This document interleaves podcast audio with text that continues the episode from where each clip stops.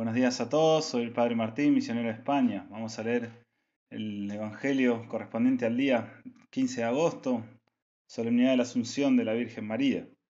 Leemos el Evangelio según San Lucas.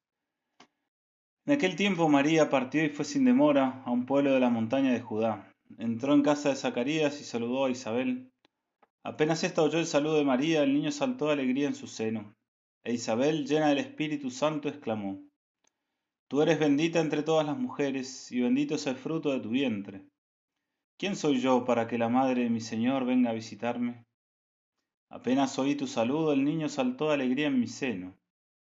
Feliz de a ti por haber creído que se cumplirá lo que te fue anunciado de parte del Señor.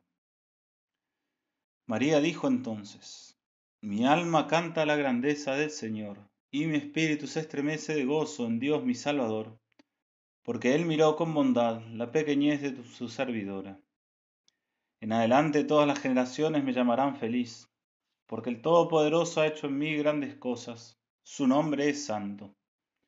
Su misericordia se extiende de generación en generación sobre aquellos que lo temen.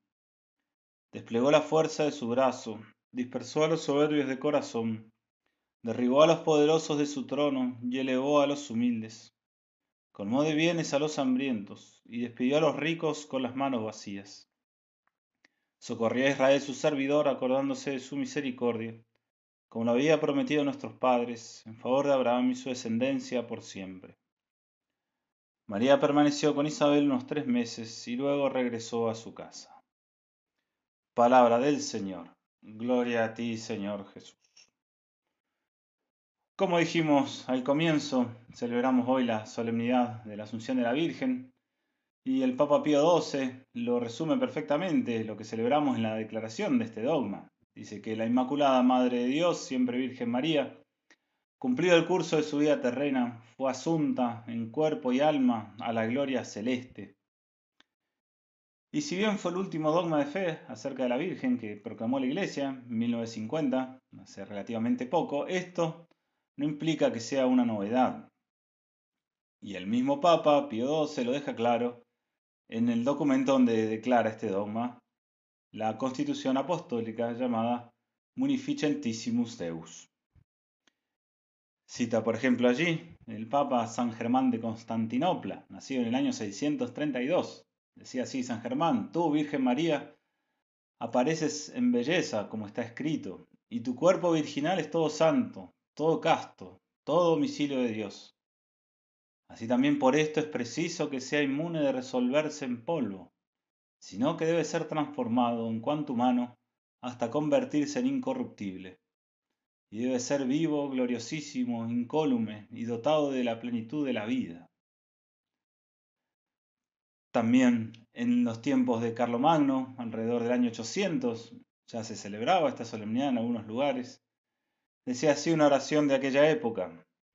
Digna de veneración es para nosotros, oh Señor, la festividad de este día, en que la Santa Madre de Dios sufrió la muerte temporal, pero no pudo ser humillada por los vínculos de la muerte, aquella que engendró a tu Hijo, nuestro Señor, encarnado en ella. Es decir, la Virgen no sufre las consecuencias de la muerte, la corrupción de su cuerpo. Y Santo Tomás de Aquino, también hace 800 años aproximadamente, dice que si, a ver, si bien él no trata en profundidad el tema, no le dedica una cuestión como tantas otras cosas, dice, por ejemplo, en el comentario a la Ave María, que la Virgen se vio libre de una de las maldiciones del pecado original, que fue común para varones y mujeres, a saber, dice Santo Tomás, que volverían al polvo. De esta también estuvo inmune la bienaventurada Virgen, ya que fue asunta al cielo en cuerpo y alma. Pues creemos confesamos que después de su muerte fue resucitada y llevada al cielo. Lo da por supuesto Santo Tomás prácticamente hace ya 800 años. Y hay numerosos testimonios más en, este documento de Pío XII. Recomendamos su lectura, lo pueden encontrar muy fácilmente en, internet. Y estos pocos que acabamos de mencionar, al menos que nos ayuden a crecer en nuestro conocimiento y amor, amor a la Virgen Santísima. Vemos cómo Dios la colmó a ella de privilegios solamente porque la eligió como su madre. Pero también la colma de privilegio y sobre todo de este gran privilegio que que conmemoramos hoy, ser la primera persona humana en resucitar, también la colma este privilegio en vistas a nosotros.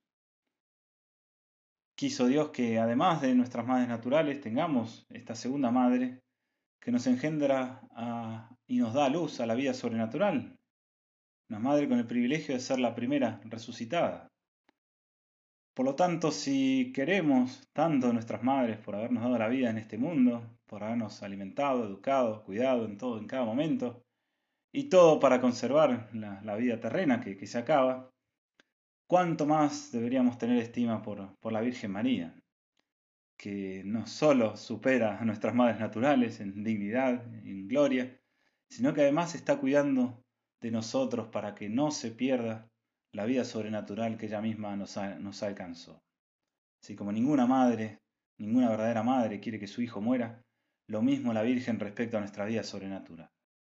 ¿Cuánto más cuánto debemos nosotros entonces eh, estimarla, amarla y, y rezarle a ella, pedirle que, que nos cuide en cada momento? Entonces que ella misma en su día nos alcance la gracia de amarla cada vez más. Dios los bendiga a todos y hasta el mes que viene.